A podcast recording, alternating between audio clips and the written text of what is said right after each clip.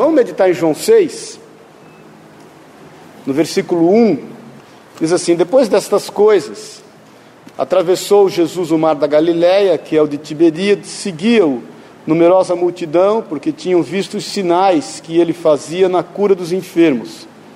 Então subiu Jesus ao monte e assentou-se ali com seus discípulos. Ora, a Páscoa, a festa dos judeus, estava próxima. Então Jesus, erguendo os olhos, vendo que grande multidão vinha ter com ele, disse a Filipe: Onde compraremos pães para lhes dar a comer? Mas dizia isto para os experimentar, porque ele bem sabia o que estava para fazer. Respondeu-lhe Filipe: Não lhe bastariam duzentos denários de pão para receber cada um o seu pedaço? Um de seus discípulos, chamado André, irmão de Simão Pedro, informou a Jesus: Está aí um rapaz que tem cinco pães de cevada e dois peixinhos. Mas que é isto para tanta gente? Disse Jesus: Fazei o povo assentar-se, pois havia naquele lugar muita relva. Assentaram-se, pois, os homens, em número de quase cinco mil. Então Jesus tomou os pães e, tendo dado graças, distribuiu entre eles e também igualmente os peixes, quanto queriam. E quando estavam fartos, disse Jesus aos seus discípulos: Recolhei os pedaços que sobraram, para que nada se perca.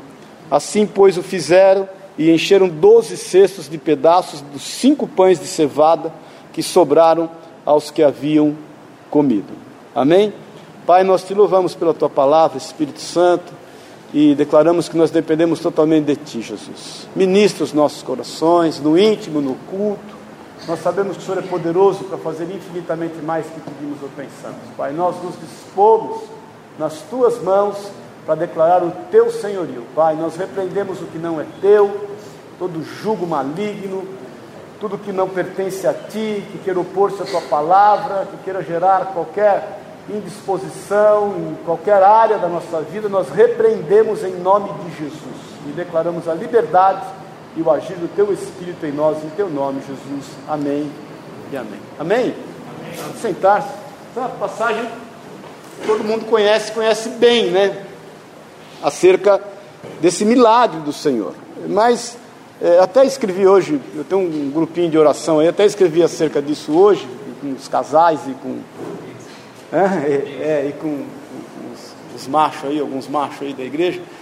E, e, mas eu fico muitas vezes pensando como a gente tem um entendimento errado acerca do agir de Deus, né? Porque muitas vezes a gente olha esse texto e pensa assim: puxa, Jesus agiu com poder. E na realidade, Jesus não agiu com poder. Amém? Jesus agiu com autoridade. Porque o poder, quem queria fazer uso do poder eram os discípulos. Porque os discípulos, quando veem a necessidade, e eles percebem a necessidade, a primeira coisa que eles pensam que é? Nós não temos dinheiro, nós não temos recurso. E nós constantemente caímos nesse erro porque a gente quer que haja multiplicação em cima do poder que a gente tem, em cima das, das situações que a gente tem, que a gente entende que vai agregar, e a gente fica correndo atrás desse poder e correndo atrás desse dinheiro para poder que a, que a multiplicação, e eu estou falando de dinheiro não só em relação à questão material, mas todo e qualquer tipo de poder que a gente possa entender que que deve ser usado para que o milagre aconteça e as coisas não acontecem. Porque vamos falar a verdade, quando os recursos terminam, a alegria se vai embora também. As coisas começam a ficar meio que sem graça. E essa, se Jesus quisesse manifestar poder aqui, ele mandava vir maná dos céus. Ele mandava cair codornizes, como ele já fez. Mas isso ele já tinha feito, os discípulos não estavam precisando de uma demonstração de poder. O que Jesus mais queria e quer é que nós conheçamos dele as suas virtudes, o seu modo de agir. O, ser cristão é ser como Cristo. Cristianismo não é uma moda, gente. Cristianismo é um modo de vida, é o, é o agir segundo o Senhor. E o Senhor deixa claro que nós não precisamos de poder nós precisamos, para que haja qualquer tipo de manifestação, de multiplicação na nossa vida, de virtudes. Essas são as virtudes, porque isso é um, isso é um principado, gente. A gente tem ideia de principado muitas vezes de uma luta contra alguém. Um principado é um, é um, é um, é um estilo de pensamento, um domínio de pensamento, uma fortaleza, um sofisma que foi criado pelo príncipe desse mundo. Isso é um principado, é uma maneira de pensar.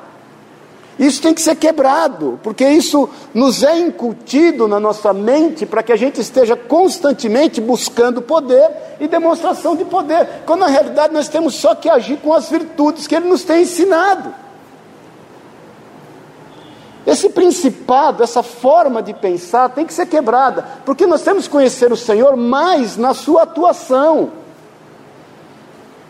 Gente, quando Jesus ele, ele, ele, ele se entrega, porque e, e aí ele, ele, ia ser levado preso, lembra-se disso? E Malco puxa da espada e corta a orelha, e Pedro puxa da espada e corta a orelha de Malco.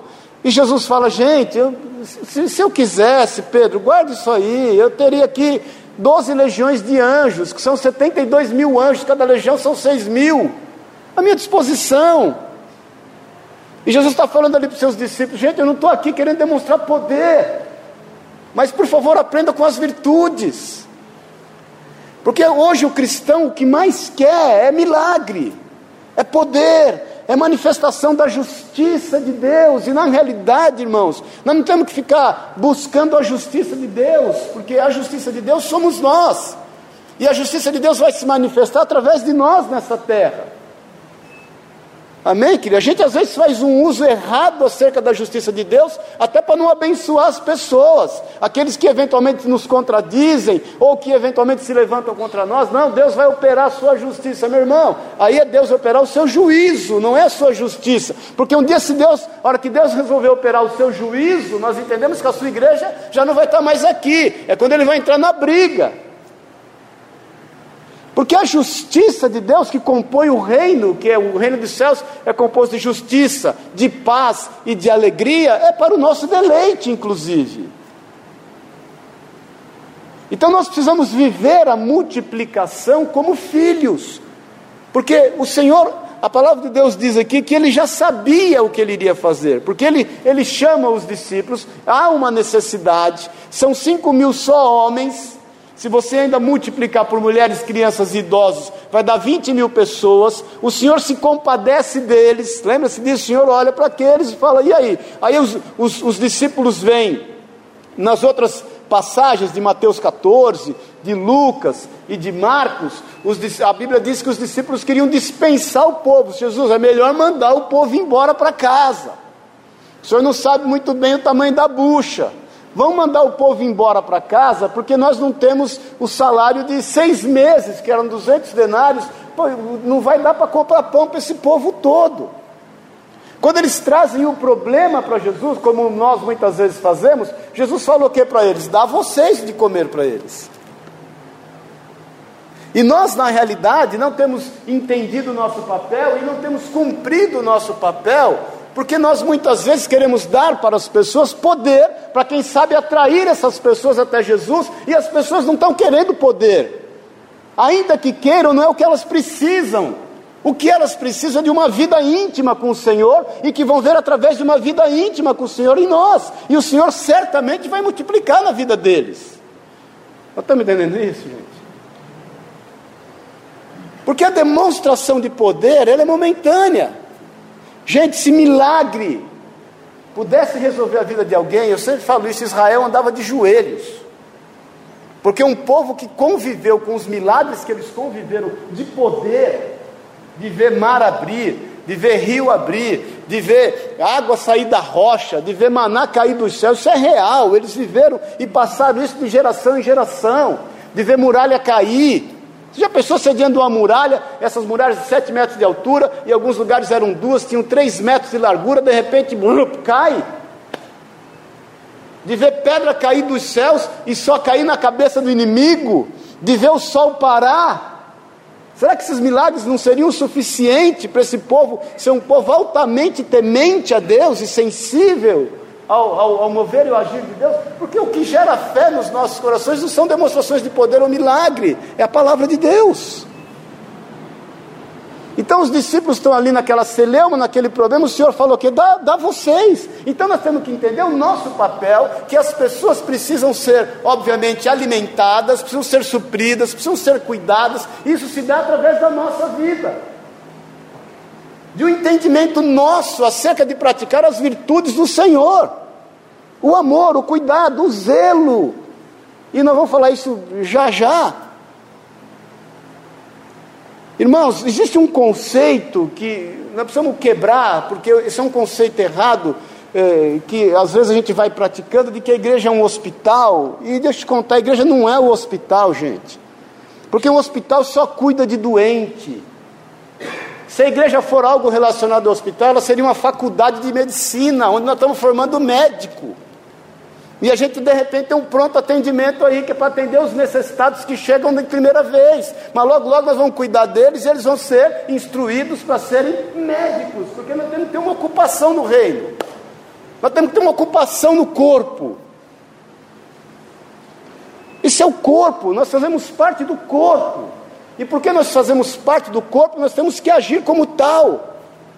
Então nós estamos cursando uma faculdade para ser médicos para poder atender a necessidade daqueles que são colocados diante de nós. Porque às vezes o que eu vejo é que as pessoas estão na igreja extremamente perdidas quanto ao seu papel, porque elas só querem receber. Paz do Senhor. Quem aqui precisa de milagre? Diga amém. Agora você crê que o Senhor não sabe que você precisa desse milagre? E você acha que ele está brincando do que com você? Esconde-esconde? Até 10, conta aí, é sua vez agora é a minha. Ele não é onisciente, onipresente, onipotente. Coríntios 10, 13 não diz que não há tentação que venha sobre nós que seja humana, mas Ele sabe realmente os nossos limites e abre uma porta para que por ela a gente escape. Então, o Senhor é supridor. A Bíblia não diz que Ele é galardoador, que Ele não se compraz em dar. Ele se realmente compraz em dar. Então, se o Senhor é ciente de todos os nossos milagres, a gente está correndo atrás do que, gente? Quando nós estamos esquecendo de cumprir o nosso papel, de entender que nós temos algo a fazer, de entender que só nós vamos. Eu falei isso outro dia, até no, nos estudos que nós fizemos aí acerca das pragas do Egito, que o, a pessoa que é salva, ela gera salvação. Aquele que entende o seu papel, que foi salvo pelo Senhor, ele vai gerar salvação. Aquele que está querendo só salvar a sua vida, ele vai perdê-la. Mas aquele que entende que é salvo e que a sua vida não precisa ser mais salva, ele vai, por amor de Cristo, perder a sua vida humana e vai ter a salvação, obviamente, e vai salvar muitos. Então, eu estava conversando com o bispo Daniel até há pouco, quanto nós, como igreja, estamos amadurecendo e o quanto nós, como igreja, precisamos entender o nosso papel no meio em que nós convivemos, irmãos, porque muitas vezes a gente quer trazer as pessoas para Cristo, esperando que Cristo não nos decepcione e faça pelo menos um milagrezinho para impressionar aquele povo. Paz do Senhor. Qual é o teu papel no corpo, gente? Qual é o teu papel nessa faculdade de medicina? Porque às vezes nós rotulamos então que somos um hospital e todo mundo aqui então está doente. E está tá, tá tratando só de curar a sua doença. É aquele caso que nós falamos outro dia dos dez leprosos, né? Que nove foram curados e deram linha. Um foi curado e voltou. Que ele foi salvo. Ele foi curado e salvo. E porque ele foi curado e salvo, ele gerou salvação. Então hoje existe dentro de todo o contexto da igreja uma, um sem número de pessoas, de irmãos, que querem não só, ó, obviamente, as benesses é, daquilo que o Senhor pode dar, mas querem desfrutar isso, não querem compartilhar, não querem entender o seu papel. Não estamos entendendo isso, irmãos? Porque se nós queremos conhecer a Jesus e manifestar as suas virtudes e alcançar pessoas para Ele, nós temos que agir como Ele, gente. Jesus nunca se preocupou em impressionar ninguém. Outro dia a gente estava conversando, eu e o Pedro, é, quando Jesus ele constantemente falava, vá e não conte para ninguém. Aí a pessoa contava. Aí o Pedro falou, será que isso não seria aquela propaganda inversa? Eu falei, creio que não, porque Jesus não precisa de marketing. Jesus nunca precisou impressionar ninguém. Ele sempre foi claro nas suas posturas e na sua posição. Por que, que nós entendemos que Deus precisa de ajuda? Gente, quantas vezes a gente quis ajudar Deus a salvar as pessoas? Paz do Senhor. Vamos ajudar a Deus, precisamos dar uma força nele.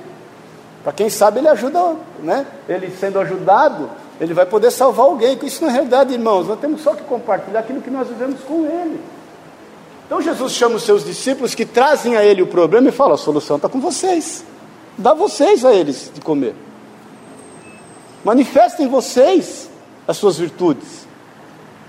Eles ficam numa celeuma. E Jesus fica esperando como é que eles vão agir. O que vai acontecer?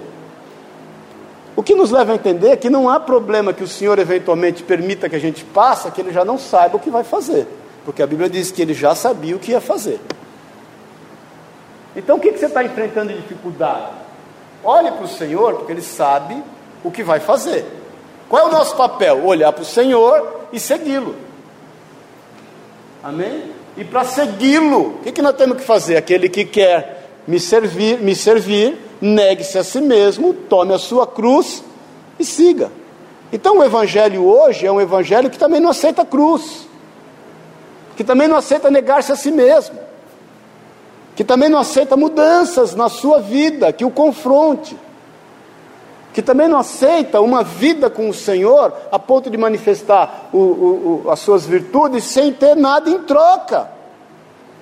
Totalmente disposto. Então você pega a vida de um apóstolo Paulo, que fala: Eu aprendi a viver contente em toda e qualquer situação, a estar feliz, a estar é, é, feliz com a pobreza, a feliz com a abundância, feliz passando fome, feliz tendo tudo para comer, e ele mesmo que fala em tudo dai graças, porque ele começa a entender diante do Senhor todas as suas virtudes e manifesta cada uma delas. Então basta você entender, gente, que nós não estamos aqui para ser só curados. Nós estamos aqui para ser curados e praticar cura. Amém, querido? Porque nós não vamos, sabe quando nós vamos cessar de buscar cura? Nunca. Porque sempre vai ter um belzinho. Nós precisamos quebrar esse entendimento errado. Definitivamente quebrar. Entender qual é o nosso papel. Porque senão não vai parar de ter gente aqui só doente, entendendo que essa doença é pertinente a todos. Não, estamos lá, é um hospital, todo mundo está ali, tá, precisa ser tratado. O máximo que eu tenho que fazer é ter paciência com o doente que está do meu lado. E está orando para a doença dele não contaminar a minha, porque chega as minhas. Então não estou orando para que o que está doente do meu lado seja curado. Eu estou orando para que eu não pegue a doença dele também. E eu vou tentar me livrar da minha. Então aqui, gente, nós estamos buscando no Senhor uma forma de agir segundo o agir dele, para que a gente produza vida. Para que a gente acabe com essa muleta espiritual que está sobre nós, de que deixa cada um entregue a sua sorte, eu tenho que cuidar de mim. Tem uma imagenzinha aí que eu quero, quero pôr, e, e eu quero que você me responda rapidamente, olhando essa imagem. Rapidamente vou te fazer uma pergunta, quero. Sem, sem, não é pegadinha, tá, irmãos? Então essa imagem aí é Jesus curando o cego, certo? Dá para ver, não dá? Não dá para ver? Ah, isso. Dá um zoom. Setinha ali na esquerda. A esquerda tem um, e uma lupinha aí. aí. Vê se dá certo. Aí, aí. Dá, agora deu para ver? Então, você está vendo claramente aí Jesus curando o cego. Agora, olha para mim um pouquinho, responde aí com toda a sinceridade do teu coração. Com quem você se identifica aí? Não é em relação ao amor, mas em relação à identificação. Quem você é aí? O cego? O cego? Quem você é aí? Hã? O cego? O cego? Hã? Então, quem você é? Com quem você se identifica aí? Com o cego? Por que a maioria de nós pensa isso, gente? O que, que está sobre nós? O espírito do cego ou o espírito de Jesus? Até que ponto a gente vai na vida entendendo que a gente é cego? Quando nós estávamos no império das trevas, o Senhor, com seu amor, nos alcançou e nos transportou para o reino do Filho do seu amor. Então, deixa eu te contar uma coisa aqui em nome de Jesus: vai fazer manha lá do lado. Porque aqui todo mundo é corpo de. Aquelas mãos ali somos nós, porque nós somos o quê? Corpo de Cristo. É muito cômodo a gente entender a vida inteira que nós somos doentes e somos cegos e estamos precisando de Jesus constantemente agir em nós, que Ele já agiu, Ele já fez. Nós temos que tomar postura, vergonha na cara. Paz do Senhor, irmão. Você me ama, né? Só para a gente começar a entender porque aquilo que o, que o Senhor chama os discípulos, fala: escuta, age. Jesus queria experimentá-los. E eles estavam atrás de recursos. E os recursos que eles tinham não eram suficientes, sendo que aquilo que é, seria a provisão para todas as pessoas já estava disponível. Eles estavam tão eh, atentos às dificuldades tão atentos aos problemas que eles não imaginavam que já estava ali disponível. Porque nós muitas vezes continuamos cegos nos nossos entendimentos, porque entendemos que nós temos a postura só de receber, receber, receber, receber, quando na realidade a nossa postura é o de corpo de Cristo. Nós temos que curar o cego, gente. E falar para ele é o seguinte, irmãozinho, está curado, agora vai à luta. Vamos aqui, estamos juntos, Olha, é por isso que o apóstolo Paulo fala: sede meus imitadores, como eu sou de Cristo Jesus. E alguns líderes usam isso de forma errada, para que os, os imitadores sejam imitadores dele em todos os cacuetes e até defeitos físicos, inclusive, e o que não tem nada a ver. Então, gente, de uma vez por todas, nós temos que acabar e quebrar esse, essa falta de entendimento quebrar esse sofismo, quebrar esse principado, que é uma ordem de pensamento que está colocada sobre a vida das pessoas e que nós somos cegos. E que a gente é que tem que correr atrás do recurso para ajudar Deus. Paz do Senhor. Então a Bíblia diz que Jesus, em todo amor, no versículo 6, mas dizia isso para os experimentar, porque ele bem sabia o que estava para fazer. Então, tenha paz no teu coração. Jesus sabe. Jesus sabe. Nós temos que continuar andando, gente. Quando Deus trata o povo de Israel, lembra disso? Ele manda fazer o tabernáculo, que era para pôr e tirar. O povo habitava em tenda. O deserto, o Senhor sabia, era um lugar de passagem.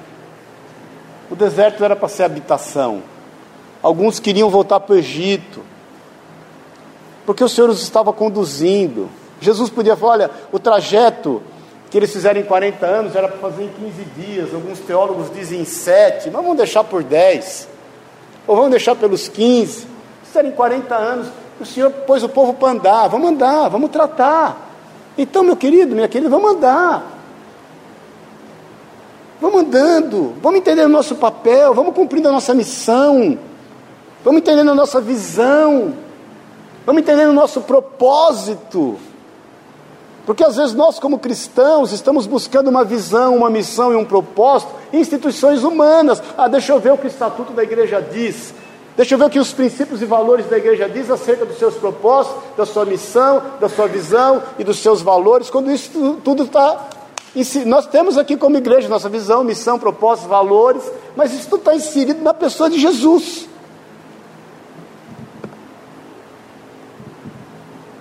Então, definitivamente, irmão, vamos entender que isso é corpo de Cristo. Você ali é o Jesus. É, você é o cristão. Cristão quer dizer pequeno Cristo. Você é o Senhor. Aquelas mãos ali é, somos nós. E para de agir como cego. E deixa o diabo saber que você não é cego. Porque o que o diabo cega é o entendimento de quem? Dos incrédulos. E eu já te falei que incrédulo não é o que não crê, ele crê de forma errada, ele tem um entendimento errado quanto ao crer.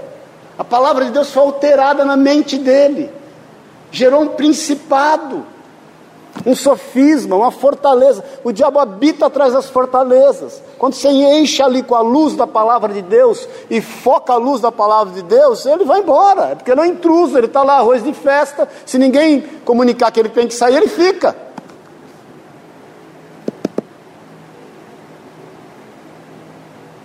Então, nós precisamos conhecer mais Jesus. Nós precisamos entender o que ele já fez na nossa vida. Nós precisamos dar valor ao seu sacrifício de sangue por amor de nós. Se ele quisesse demonstrar poder, irmãos, todo dia aqui esse chão ia tremer. Aí a gente ia ficar bem impressionado. Eu já te falei, nós temos que descontaminar quanto a, a querer impressão. Querer que algo de fora nos. Quando Jesus já fez algo dentro de nós. Nós não precisamos de nada que venha nos forçar a ter vida com Ele. Nós seguimos porque o amamos. Porque reconhecemos o nosso papel, porque sabemos que as pessoas estão aí fora morrendo e elas precisam ser alimentadas. Porque ali se haviam cinco mil homens só, se haviam só cinco mil homens desprovidos de tudo e que certamente iriam passar fome, eles descobriram que de repente tinha cinco mil e doze, porque os doze também estavam lá no meio perdido.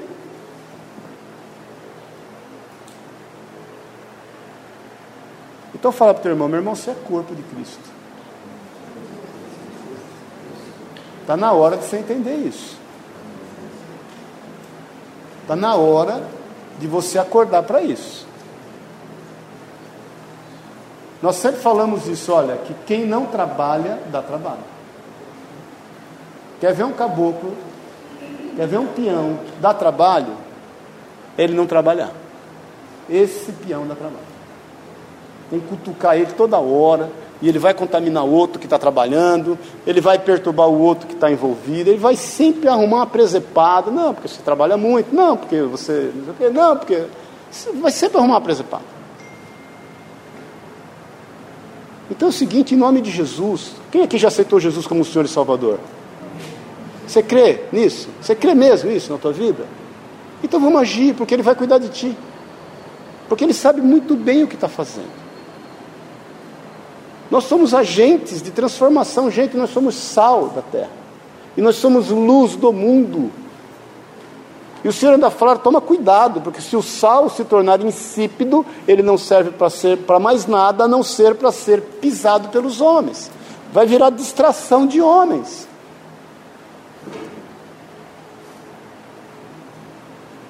Então, quando nós o conhecemos e entendemos as suas virtudes, entendemos o seu amor, nós não estamos aqui correndo atrás de milagres, gente. Os milagres eles vão acontecer, as experiências elas vão acontecer, a manifestação de Deus vai acontecer. Ele é singelo de coração, ele já está falando muito conosco. É que a gente está distraído, está tá que nem Elias quando está na caverna e esperando um maremoto, esperando um furacão, esperando uma tempestade e aí de repente vem um, uma brisa suave, e o Senhor fala pelo meio daquela brisa.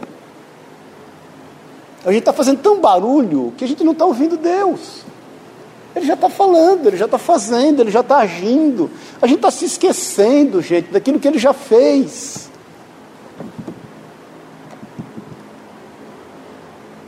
O melhor ele já te deu, que foi a vida eterna.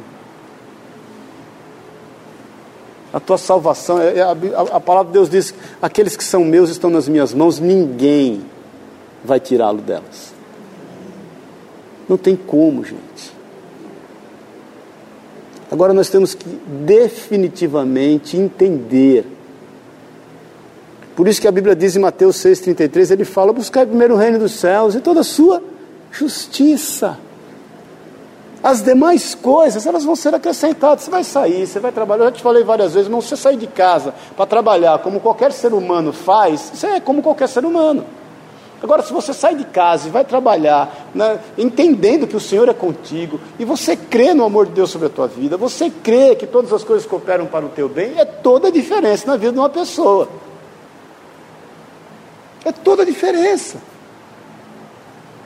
E nós temos que aprender a criticar os nossos pensamentos, gente. Não é tudo que você pensa que você vai dando vazão. Não é tudo que te vem à mente. Nós estamos aqui sob dardos inflamados do maligno. E o Senhor nos fala que nós, através da vida do apóstolo Paulo, em Efésios 6, que nós devemos usar o escudo da fé contra esses dardos. E a fé vem pelo ouvir, ouvir a palavra de Deus, de relacionar-se com o Senhor, e entender os nossos propósitos, de cumprir o nosso papel, de nos ocuparmos com a nossa tarefa, gente e avançar no curso até formar. E aí vai chegar mais gente, e vai ter o pronto atendimento, e nós vamos cuidar e vamos trazer para dentro para formar médico. Nós vamos formar aqui doente. O irmão aqui, ele entrou com câncer, não, agora ele está com a pneumonia. Especializou.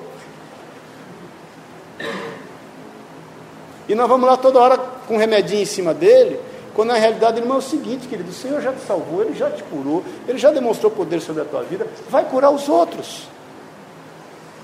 Então Jesus, como que ele age em relação a isso tudo? Vamos lá. Versículo 9 diz assim: 8. Um dos seus discípulos, chamado André, irmão de Simão Pedro, informou a Jesus: Está aí um rapaz que tem cinco pães de cevada e dois peixinhos. Mas o que é isto para tanta gente? Disse Jesus: Fazer o povo assentar-se, pois havia naquele lugar muita relva. Assentaram-se, pois, os homens, em número de quase cinco mil. Então Jesus tomou os pães e, tendo dado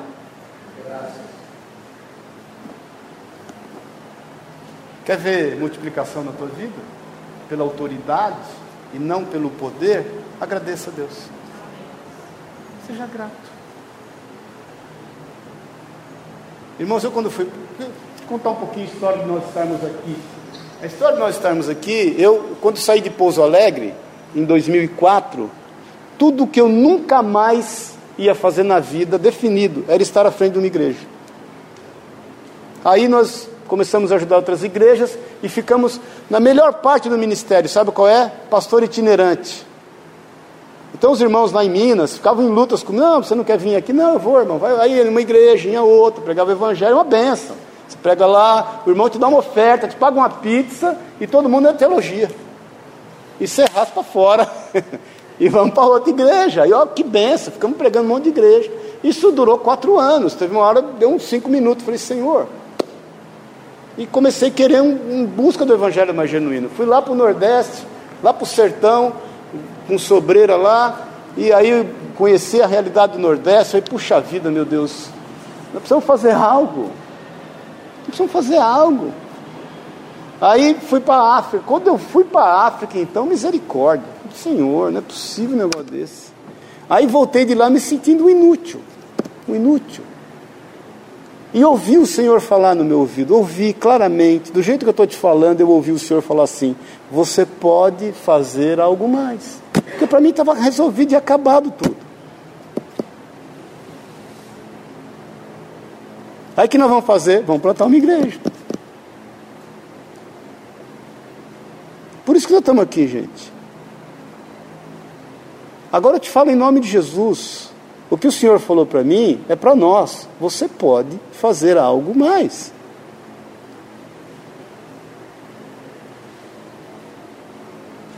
E foi num momento de turbulência na minha vida que nós começamos como igreja. Foi não foi um momento fácil. Foi agora, 2008. Foi um momento de turbulência, de várias situações. E vamos à luta.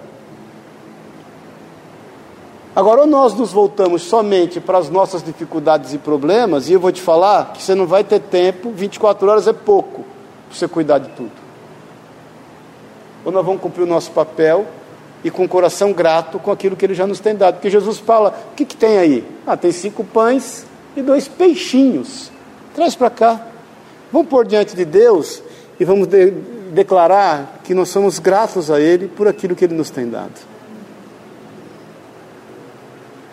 Então será que aquilo que o Senhor te tem dado é pouco, gente? Porque quando eu fui para a África, o, o, o, o, irmão come lá uma vez por dia, passa o dia comendo um negócio chamado cola, que é para tirar a fome, e ri o dia inteiro. Do que eu não sei, mas ri o dia inteiro.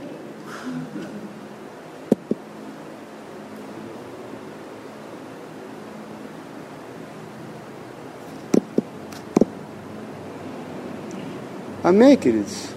Então agradeça a Deus. Agradeça a Deus. Tenha o coração grato por aquilo que Ele tem te dado. Veja bem, irmãos, eu não estou falando acerca de situações na nossa vida que precisam até de cuidados da medicina. Procure. A medicina está aí, ela é misericórdia de Deus para nós. Procure a medicina. Eu mesmo vou em médico. Você acha que eu não vou? Faço tudo quanto é exame, a todo tempo, toda hora, igual de um remedinho. Você nem que pergunta para você ali. Eu entro na farmácia perguntando se tem novidade. Coisa natureba, então, é comigo mesmo. Porque na minha cabeça é natural. E aí eu já vi que o negócio é sério. Já tomei um monte de coisa natural que deu um efeito contrário e que eu exagerei na dose. o negócio natural me pega. Então, se precisa de cuidados médicos, vamos buscar os cuidados médicos. Eu não estou entrando nesse mérito, gente, mas eu estou entrando em, em relação àquilo que Deus nos tem dado e nós não temos agradecido. Então, você quer multiplicação na tua vida, começa agradecendo. Senhor, obrigado pelo que eu tenho. Obrigado por essa cama, Senhor. Quem aqui dorme em cama? Todo mundo dorme em cama? Tem travesseiro? Tem lençol limpo, pelo menos uma vez, duas vezes por semana? Hã? O chuveiro é bom? Faltou água lá, mas está suprido? O que está ruim, você não está tentando melhorar? Você não deu um jeito de melhorar? Então é o seguinte, meu irmão, agradeça a Deus. Eu, eu, falo, eu ando às vezes na praça de alimentação do shopping lá que eu tenho loja, eu vejo alguém comendo, eu agradeço a Deus por ele. Senhor, obrigado, porque esse homem está comendo. Glória a Deus que ele tem comida. Glória a Deus que ele tem comida. Eu, eu, eu sinceramente, é uma coisa que me, me deixa. Eu, Senhor, glória a Deus. Eu lembro a Priscila quando era pequenininha, ela não lembro, e eu sempre pegando no pé, come direito, segura o talher direito, e faz isso direito, né? Sempre fui meio caroço. Aí eu lembro um dia a Priscila comendo de qualquer jeito lá, canhota ainda. E Priscila, aí ela começou a chorar e falou, tô, deixa eu comer, eu estou comendo, chorando. Aí eu pensei, aquilo Deus falou comigo. Eu falei, é verdade, gente. Deixa ela glória a Deus que ela está comendo. Deixa a menina comer sossegado, até com a mão, se quiser. Minha avó comia com a mão.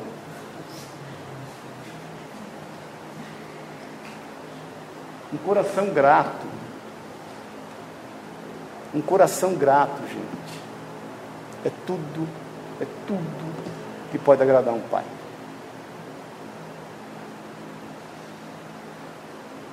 Então você imagina os discípulos vendo Jesus orar e agradecer por cinco, o que, que é? O que, que são cinco pães e dois peixes?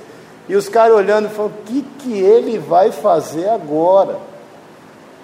Com aquele bando ali, ó, olhando, com o olho de Mônica, né? Olhando. Cinco mil homens de olho de Mônica olhando para ver o que ia acontecer, e Jesus só agradecendo: Pai, obrigado. Já está aqui, tudo que nós precisamos está aqui.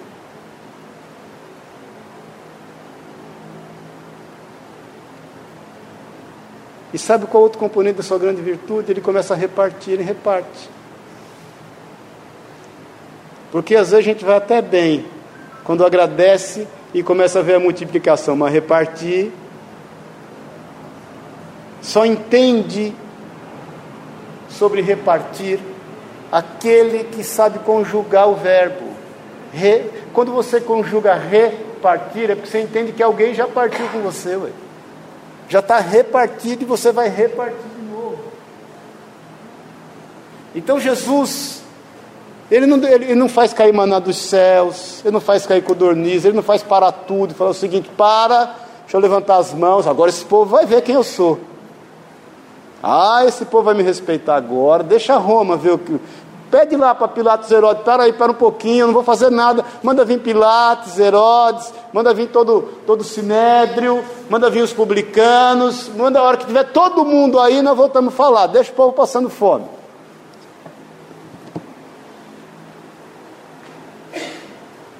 Senhor, obrigado. E é o seguinte, vamos repartindo. Vamos repartindo. E o povo olho de Mônica. Repartindo. Vamos repartindo. Cadê o peixe? Vamos repartindo. E aí? O que aconteceu, gente? Multiplicando, multiplicando. A Bíblia diz que o povo comeu até não querer mais. Cansou de comer? Cansou de comer? Então guarda o que sobrou. Aí sobrou 12 cestos.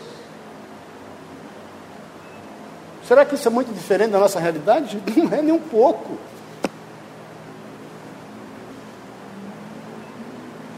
É só nós entendermos quando entrar naquela portinha ali. Eu, eu já orei várias vezes, Senhor, quando eu, eu oro para que quando as pessoas entrarem, eles já entrem com um espírito de quebrantamento, para que você entenda que você não está vindo para o hospital, você está vindo para uma faculdade, e que você vai cada vez mais ser melhor, e que você vai suprir a necessidade daqueles que estão lá fora, e vai trazer aqueles que precisam de socorro, e nós vamos tratar e fazer eles também aprenderem como nós estamos aprendendo, e nós vamos agradecer a Deus por tudo que Ele nos tem dado, pela manifestação da virtude de Jesus, que Ele já tem feito tanta coisa, gente que está insensível quanto aquilo que Ele tem feito, e que Ele está simplesmente repartindo, nós temos que repartir aquilo que Ele nos tem dado, gente.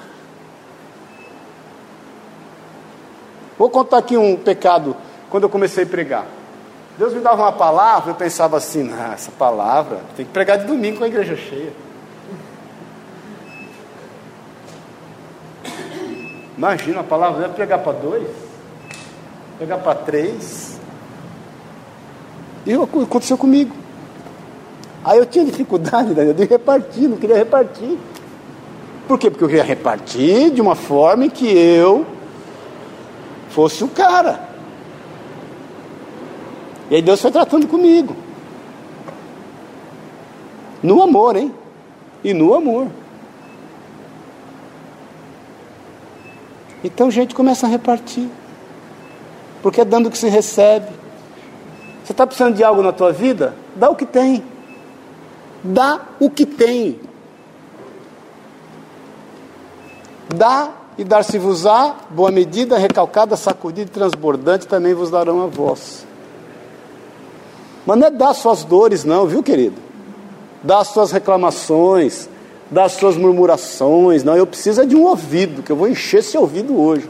Não é isso. É dar o que tem. É impossível que alguém aqui não tenha esperança na sua vida. É impossível que alguém aqui não tenha fé na sua vida. É impossível que alguém aqui não tenha uma palavra de amor na sua vida. É impossível que alguém aqui não tenha uma convicção, por mais simples que seja, para poder dar para alguém isso.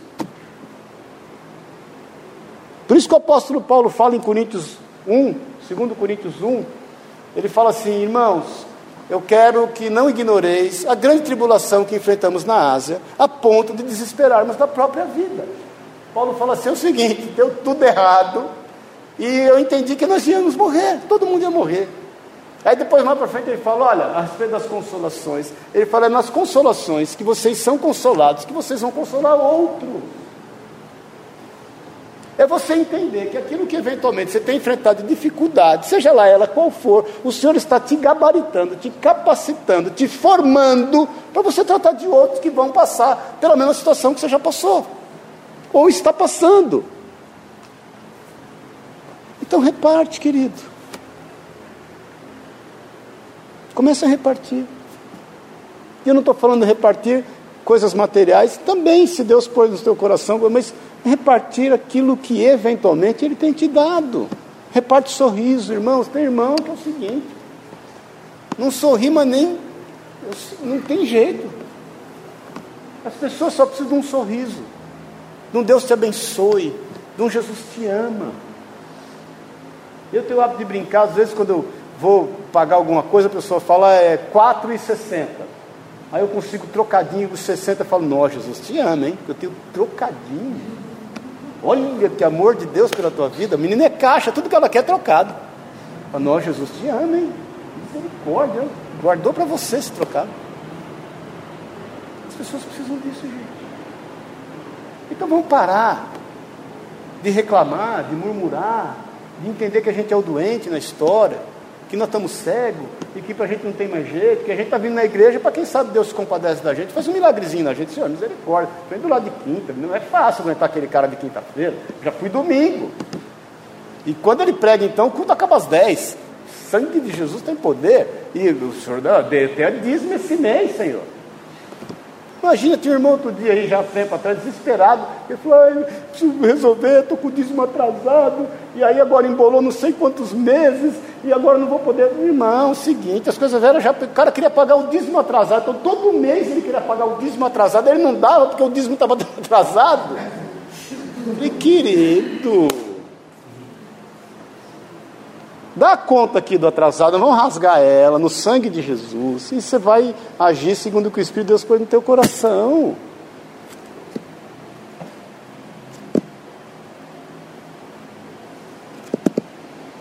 Então vamos aprender com Jesus, querido.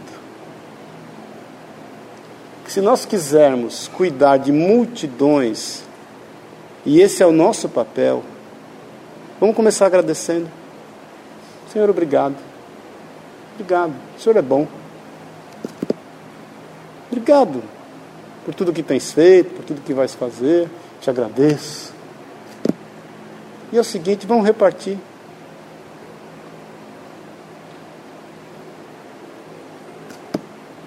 Vamos repartir.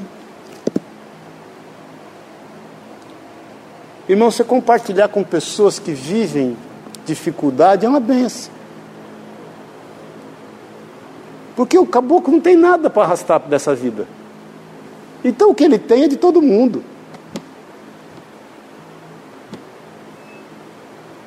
Quando a pessoa tem muito, ela quer entesourar, né? ela quer acumular. Aí é o seguinte, meu irmão. O pobre não tem vez, né? O pobre se compadece do pobre e do rico. O rico não se compadece nem dele mesmo. Não tenho nada em Jesus na Bíblia, não diz nada contra os ricos, não, nada disso, nesse sentido, que não seja o querer acumular. Então vamos aprender a agradecer, vamos aprender a repartir, e que você vai ver, você vai se surpreender com a multiplicação na tua vida. Você não vai ficar sem palavra, você não vai ficar sem sorriso, você não vai ficar sem cura. Eu quantas vezes, gente, orando por pessoas na igreja, as pessoas eram curadas, chegava em casa meus filhos doentes. Eu orava, não acontecia nada. Uma vez aconteceu. O Davi era recém-nascido.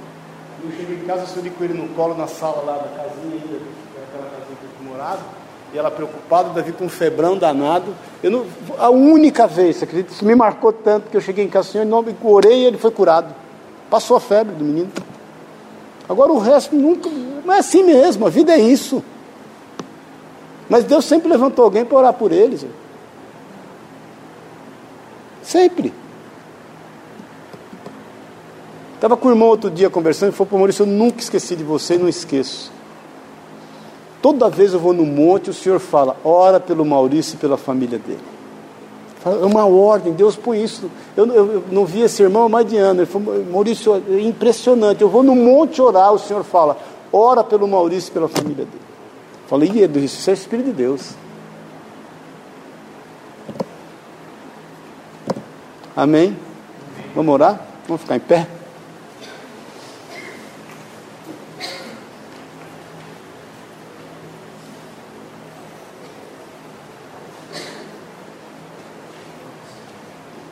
Jesus está disponível. Aquela palavra em inglês eu acho bonito quando eu passo no imóvel, a, a, como é? Available, como é? Available. Olha que coisa linda, available. Eu leio aquilo lá, available, eu lembro Jesus, disponível. Está disponível. O que você precisa, você já tem, sabia? Você só não descobriu. Você já tem. já está diante de ti. Está na mão, está na mão. Você vai sair cumprir o seu papel, sabe o que vai acontecer? O mar vai abrindo. Aí você vai ver o poder de Deus mesmo, manifesto de forma sobrenatural quando necessário, gente. Jesus te revestiu de autoridade. Autoridade. Jesus ele ministrou sobre nós essa autoridade. Para você sair agradecendo, louvando, engrandecendo o nome dEle e repartindo. Você pode estar quebrado por dentro, irmão. Mas quando alguém te perguntar, como está? Tudo bem. Tudo bem. Deus é bom. Deus é bom. Vai ficar melhor. Porque as pessoas estão precisando ouvir isso. Nós podemos aqui entre nós, e obviamente devemos. Existem pessoas que você deve abrir o seu coração. Imagine você ir no médico. E aí, antes de você começar a falar lá na anamnese dos seus problemas, ele contar os dele. Você vai no médico e fala: Ih, doutor, estou com uma coceira, coceira? Ah, você vai ver a frieira que eu estou. Espera aí que eu vou mostrar meu pé. Doutor, estou com uma dor de, dor de cabeça, estou com câncer. Acabei de vir aqui, estou com. Pera aí, vem cá, eu vou te mostrar minha tomografia. Vai resolver teu problema? Não vai resolver, não, vai agravar, ué. Nós estamos assim, queridos.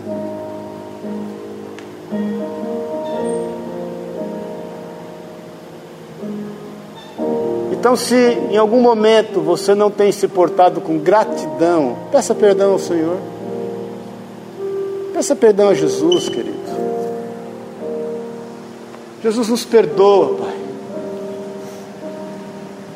Nós somos tão infantis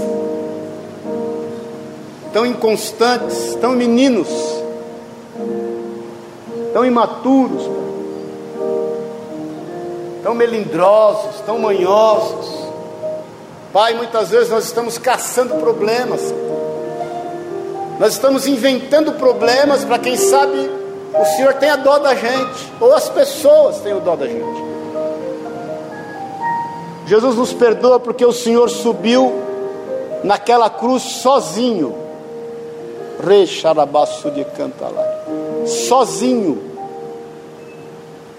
liberou perdão a mim, a cada um de nós, sem que ao menos nós tivéssemos noção do nosso pecado, do nosso delito e daquilo que nos estava destinado pela eternidade, que é a morte.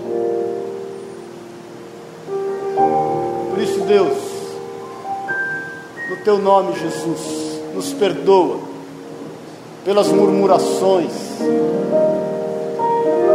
nos perdoa quando somos tomados pelo medo, nos perdoa, Senhor, pelos pitis que temos dado, coisa de criança, criança que tem agido com egoísmo, quando lhe é negado alguma coisa, chora. Pai, nos perdoa, Deus. Nos perdoa porque nós estamos olhando a necessidade das pessoas e nós queremos mandá-las embora. Como os teus discípulos quiseram, despede as multidões. Despede porque elas vão para suas casas e vão comer, problema delas. Dispense esse povo vamos aqui dar um jeito na nossa vida. Perdoa, Deus, quando nós temos descartado vidas. Porque nós não estamos dando conta nem de nós mesmos. Estamos constantemente reclamando, constantemente estamos precisando de suprimento. Como é que nós vamos dar conta dos outros? Nos perdoa, Jesus. O Senhor já deu para nós para milhares de pessoas que estão ao nosso redor. Nós queremos nessa noite, Jesus, aprender com as tuas virtudes, com a tua autoridade, e saber que o Senhor vai multiplicar. Nós vamos começar a repartir, nós vamos exercer o nosso papel com autoridade, nós vamos dar a quem nos pede, estar disponíveis, porque o Senhor é disponível a nós. As demais coisas você vai acrescentar. Perdoa, Deus, pelas nossas precipitações. Em teu nome, Jesus. Perdoa o que tem saído dos nossos lábios, que tem duramente entristecido. Perdoa, Senhor, aquilo que nós temos permitido floresça dos dados inflamados do maligno na nossa mente e coração. Em teu nome, Jesus. Em teu nome, Jesus. Nós queremos a partir de hoje agradecer e repartir. Agradecer e repartir. Agradecer e repartir. Agradecer e repartir. Queremos, Pai, distribuir com liberdade o muito que o Senhor já nos tem dado. Em nome de Jesus. Nós queremos conhecer mais de Ti, Jesus. Eu creio, Deus, que os discípulos, quando viram aquilo, Senhor, ficaram sem ação. O povo, diz a tua palavra, quis te fazer rei. E o Senhor saiu dali e foi botar margem porque o Senhor não queria ser aclamado rei. Senhor não precisava. Por isso, Deus, em teu nome, Jesus, que cada um aqui seja plenamente consciente do seu papel. Eu quero repreender em nome de Jesus agora, na autoridade do teu nome, todo espírito de autocomiseração cai por terra agora, seja qual for o teu agir, eu te ordeno, saia. Recaixapa Saia agora, em nome de Jesus. Espírito de autocomiseração, de autopiedade, espírito de orfandade, sai agora, seja em quem for que você queira ou esteja se manifestando agora nós temos um Pai que é o Senhor. Agora, sem escândalo, na autoridade do nome de Jesus Cristo, vai sendo liberto e liberta agora. Agora. Reixa rabaço e canta rabaxi. Eu ministro sobre a tua vida libertação. Eu ministro sobre a tua vida cura em nome de Jesus. Eu ministro sobre a tua vida maturidade, entendimento, em nome de Jesus. Eu declaro a palavra de Isaías 11, 2 sobre a tua vida. Repousa sobre ti o Espírito do Senhor, o Espírito de conselho e de fortaleza Reba canta rabalá canta lá. Em nome de Jesus. O espírito de força. O espírito de conhecimento e temor do Senhor. Em nome de Jesus. Eu declaro sobre ti a palavra do Senhor. O amor do Senhor. Eu declaro que o Senhor te reveste com o Espírito de Deus. Ele escolheu habitar em ti. Ele escolheu habitar em ti. Em nome de Jesus. Em nome de Jesus. E que você saia repartido, a distribuir. Que você tenha uma mudança para a honra e para a glória Deus você pratique a genuinidade de ser cristão, do Evangelho, que você tá partilhe, compartilhe e repare o que ele tem de nós. Você vai se surpreender. Você vai se surpreender. Em nome de Jesus. Amém.